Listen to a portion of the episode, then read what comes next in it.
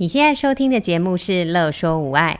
你有没有腰酸背痛、心情烦闷、带孩子带到快抓狂、三餐不知道要煮什么的窘境？赶快来和治疗师做朋友。我们准备了动作优化、故事露营地、育儿忍者术、阿娟师暴力灾的主题，要用治疗师的思维、生活化的方式来解决你的疑难杂症。大家好，欢迎收听故事露营地。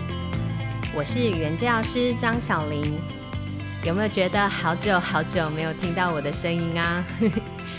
那是因为啊，前阵子我们呢，呃，职能治疗师何贵邀请到一位重量级的嘉宾，也就是鹿港基督教医院的张荣裕医师，来和我们聊聊他和他的大儿子，也就是诊断为 ADHD 的这些经过，还有陪伴他的点点滴滴。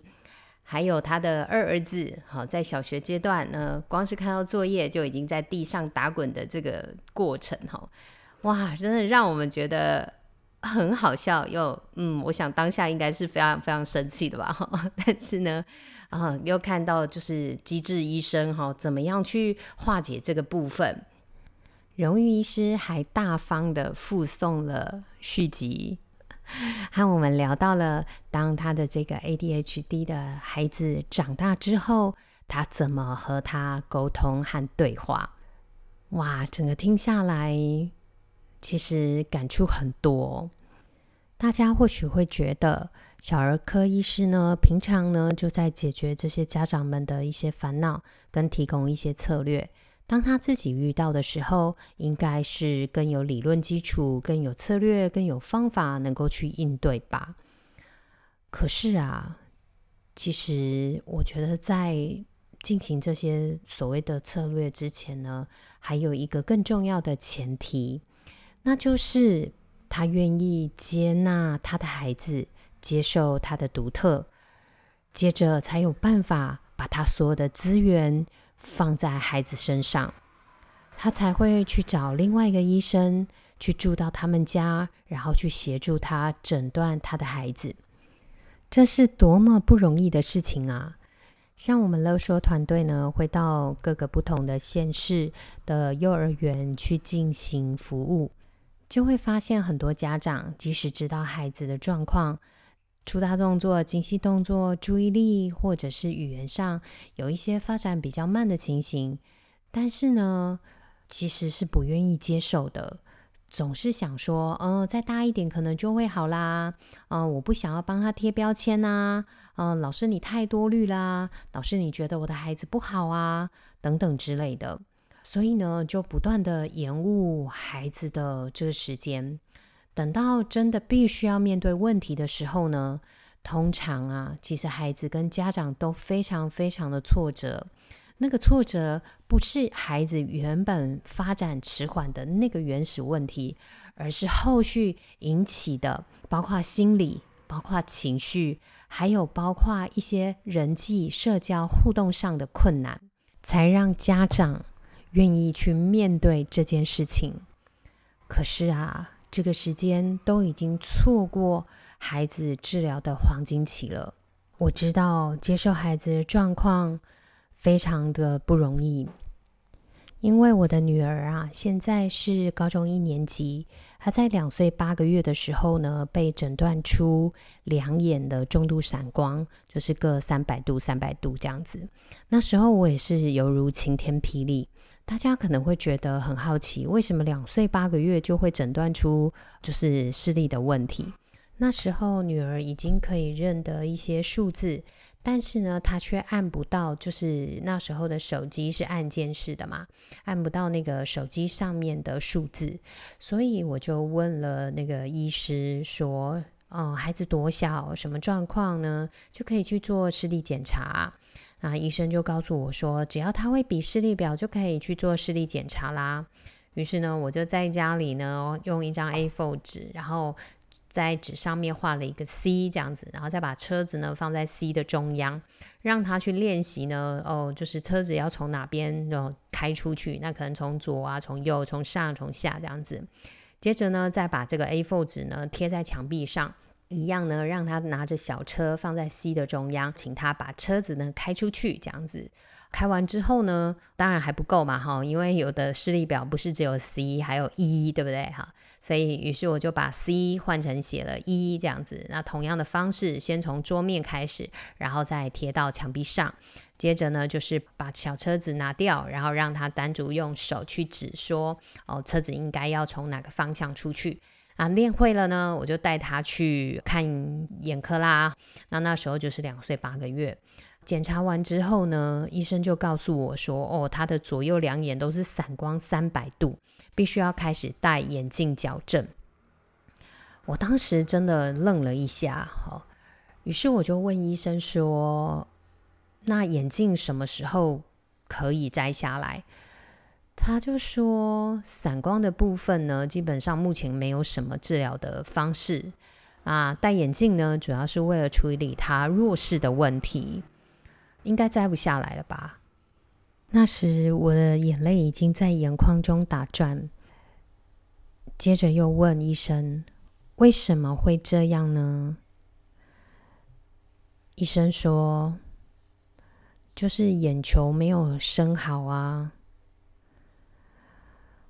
哇！一个妈妈听到这样的话，医生也许没有别的意思，但是。真的就快要忍不住，可是你知道我当下是怎么做的吗？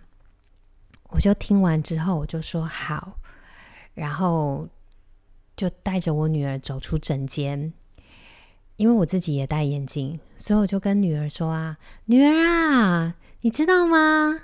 哇！你要跟爸爸妈妈一样开始戴眼镜了耶！你看爸爸有没有戴眼镜？有。妈妈有没有戴眼镜？有。以后妹妹也有自己的眼镜嘞。走吧，走吧，我们去眼镜部配眼镜。我就带着女儿呢去检查，然后呢去配、去挑眼镜，然后配上她的眼镜，然后接着就带她回家了。一直到晚上，女儿睡了。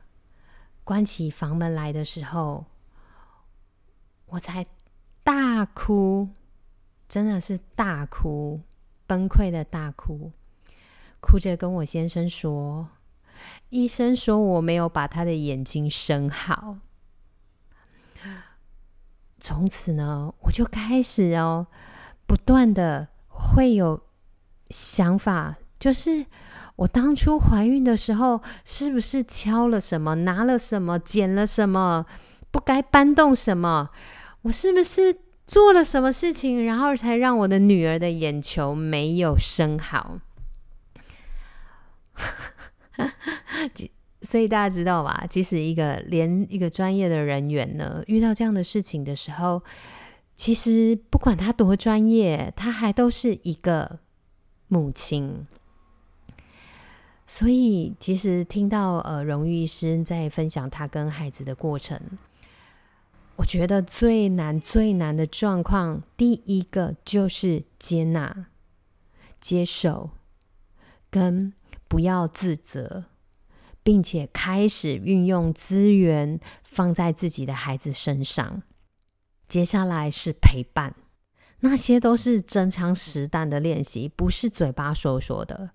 在生活中去跟孩子磨，对，真的就是磨啊！哈，不是只会花时间，你还要斗志，然后你还要啊、跟自己挑战，那个绝对是最难的功课。因为自己的经历，所以我从来不觉得。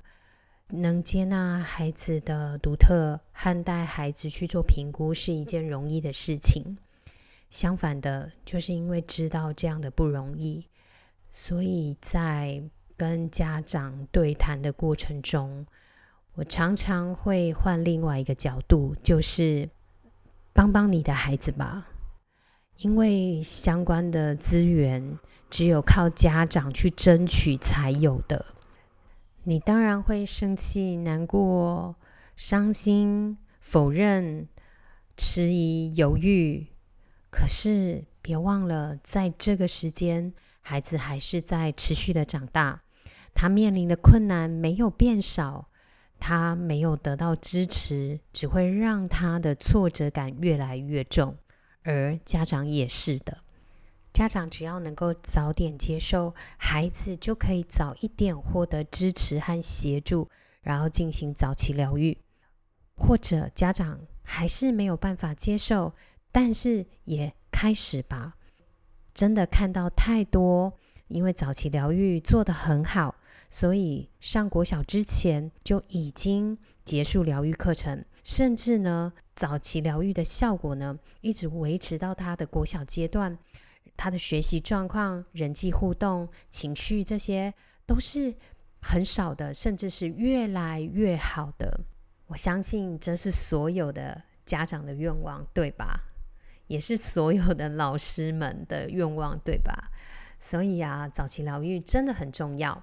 我在这里呢，就跟大家分享一个好用的资源哦，在卫生福利部社会及家庭署，呃，有一个呃网站，好，大家可以去查询，叫做“发展迟缓儿童通报及个案管理服务网”，里面整理了各个县市政府的早期疗愈资源，相关资源里面就可以依照所在地或者是资源类别去寻找。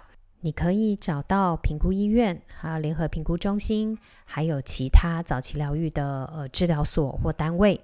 如果你在寻求早期疗愈的资源上有任何的问题，也欢迎与我们联络。希望所有的人都能够一起关注早期疗愈，一起加油。谢谢你的收听，今天的节目就到此结束。拜拜！有任何问题、疑难杂症，都欢迎您来粉丝专业和我们互动或私讯我们哟。喜欢我们的主题，想和治疗师做朋友，欢迎在 IG、FB 搜寻“乐说无碍”，并按下小铃铛追踪我们哟，这样就不会错过我们的最新消息了。